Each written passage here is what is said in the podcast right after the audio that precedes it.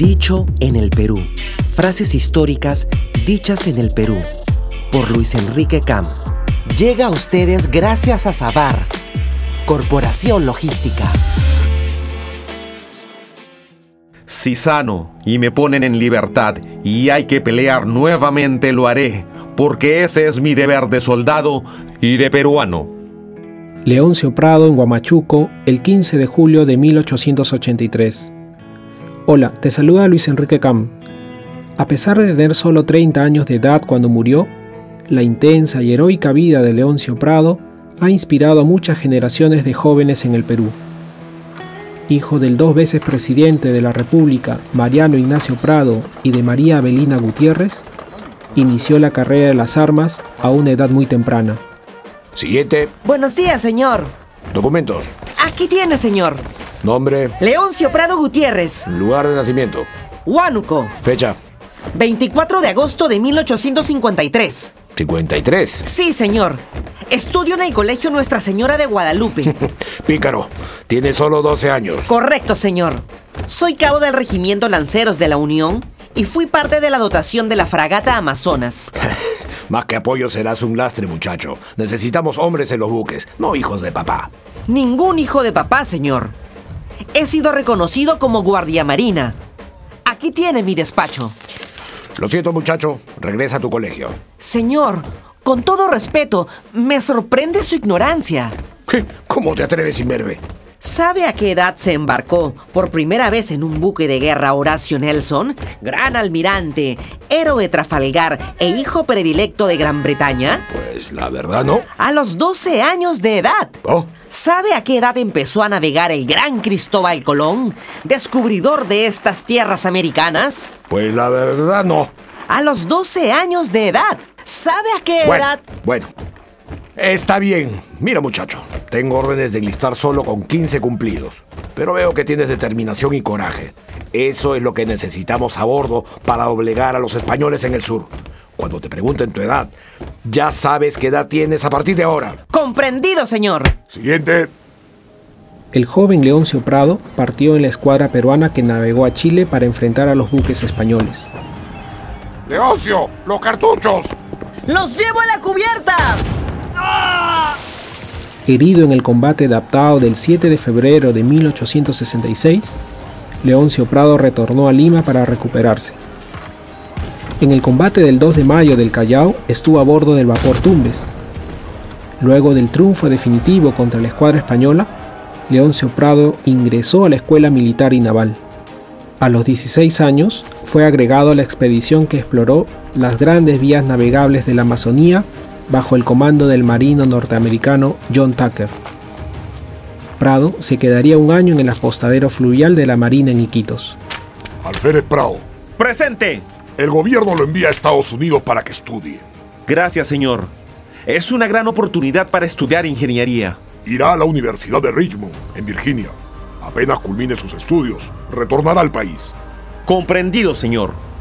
Sin embargo, Leoncio Prado, cautivado por la libertad de Cuba, se embarcó desde Estados Unidos hacia la isla para luchar en la llamada Guerra de los Diez Años. Por sus acciones de armas en trincheras, marchas y cabalgatas, mereció el grado de coronel. En una misión secreta viajó hacia Kingston, Jamaica, en el navío español Moctezuma. Al mando de 10 hombres, capturó por asalto la nave mercante en plena travesía. Luego de izar la bandera cubana, tomó rumbo hacia Haití para desembarcar a los pasajeros. La reacción española no se hizo esperar. Perseguido el Moctezuma por tres navíos, Leoncio Prado se vio obligado a incendiar la nave antes que el enemigo logre recapturarla. ¡Hubos enemigos! ¡Tenemos frente a las costas de Nicaragua! ¡Queme la embarcación! ¡Comprendido, mi coronel!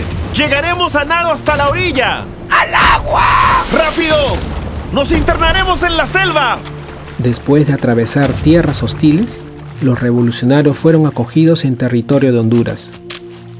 Con la capitulación de los patriotas cubanos en el Pacto del Sanjón, el ideal independentista de Leoncio Prado no declinó. Tiene la palabra el compañero peruano Leoncio Prado. ¡Gracias, compañeros! ¡Ciudadanos de Cuba! La historia nos juzgará si renunciamos a nuestra noble lucha. La libertad de la última colonia española en América y la abolición de la esclavitud.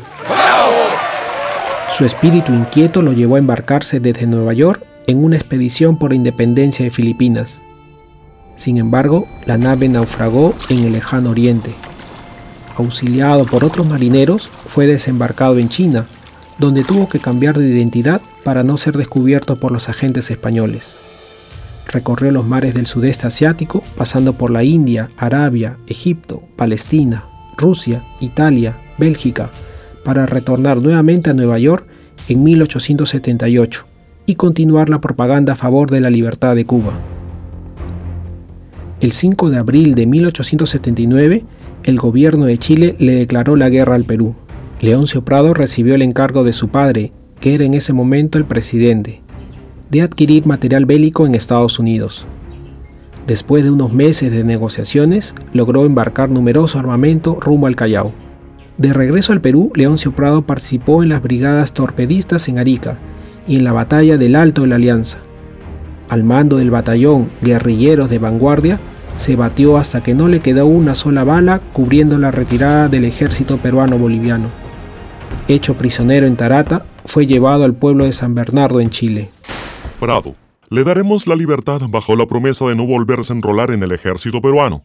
Firme aquí. Ya en Lima, Leoncio Prado se dirigió a Huánuco y Cerro de Pasco, donde reunió voluntarios para la formación de guerrillas. Hermanos de mi alma, hijos de mi pueblo, sabed que las balas del enemigo no matan y que morir por la patria es vivir en la inmortalidad de la gloria. Bajo el mando de Andrés Cáceres, se unió al ejército de la Breña y fue destinado como jefe del Estado Mayor. Con este rango combatió en la cruenta batalla de Guamachuco. Una granada le destrozó la rodilla izquierda. ¡Mi caballo!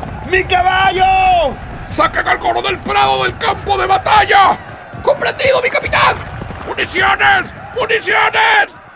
Dos días más tarde, oculto en una choza, con la pierna gangrenada, el coronel Leoncio Prado fue descubierto por una patrulla chilena y conducido a Guamachuco. Coronel Prado, buenas tardes. Buenas tardes, mayor Fuensalida. Aquí me tiene hecho prisionero nuevamente. Usted prometió no empuñar nuevamente las armas contra Chile. Mayor Fuensalida. La guerra de invasión y conquista que hace Chile justifica mi proceder en defensa de mi patria. Compañero, pero usted dio su palabra. Yo la di cuando fui prisionero en junio de 1880 en Tarata. Y me he batido después muchas veces defendiendo al Perú. Y soporto sencillamente las consecuencias. Ustedes en mi lugar, con el enemigo en la casa, harían otro tanto. Compañero Prado, usted tiene la pierna destrozada. Si sano y me ponen en libertad, y hay que pelear nuevamente, lo haré. Porque ese es mi deber de soldado y de peruano. ¿Qué haremos, mi mayor Fuensalida? Pradito es un buen soldado, capitán Buenavente. Además es muy ilustrado. Habla el inglés y el francés tan bien como el español.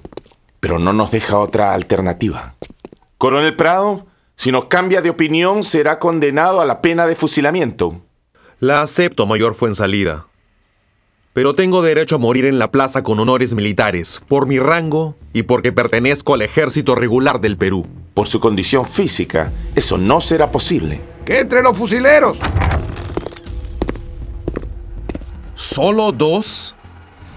Solicito que sean cuatro los verdugos, para recibir dos tiros en la cabeza y dos en el corazón. Solicitud concedida.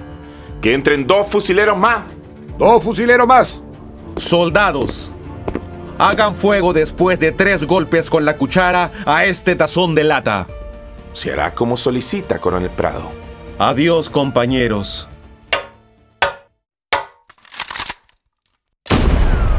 Las fuentes historiográficas que narran la estoica muerte de Leoncio Prado son íntegramente chilenas. Como muestra de su admiración al jefe peruano, no se ocultaron los detalles de su amor al Perú y de su indomable voluntad. Los restos del valiente oficial descansan en la cripta de los héroes del cementerio presbítero maestro. El ejército peruano lo nombró como patrono del servicio de material de guerra. En 1943, Con una selecta plana docente, se fundó en el Callao el emblemático Colegio Militar Leoncio Prado, primera institución educativa de su clase y alma mater de destacadas personalidades del país. Soy Luis Enrique Cam y esto fue Dicho en el Perú. Escucha otros episodios en www.dichoenelperú.pe o síguenos en Spotify o en nuestro canal de YouTube. Si sano y me ponen en libertad y hay que pelear nuevamente lo haré, porque ese es mi deber de soldado y de peruano. Dicho en el Perú. Frases históricas dichas en el Perú. Por Luis Enrique Cam. Llegó a ustedes gracias a Sabar, Corporación Logística.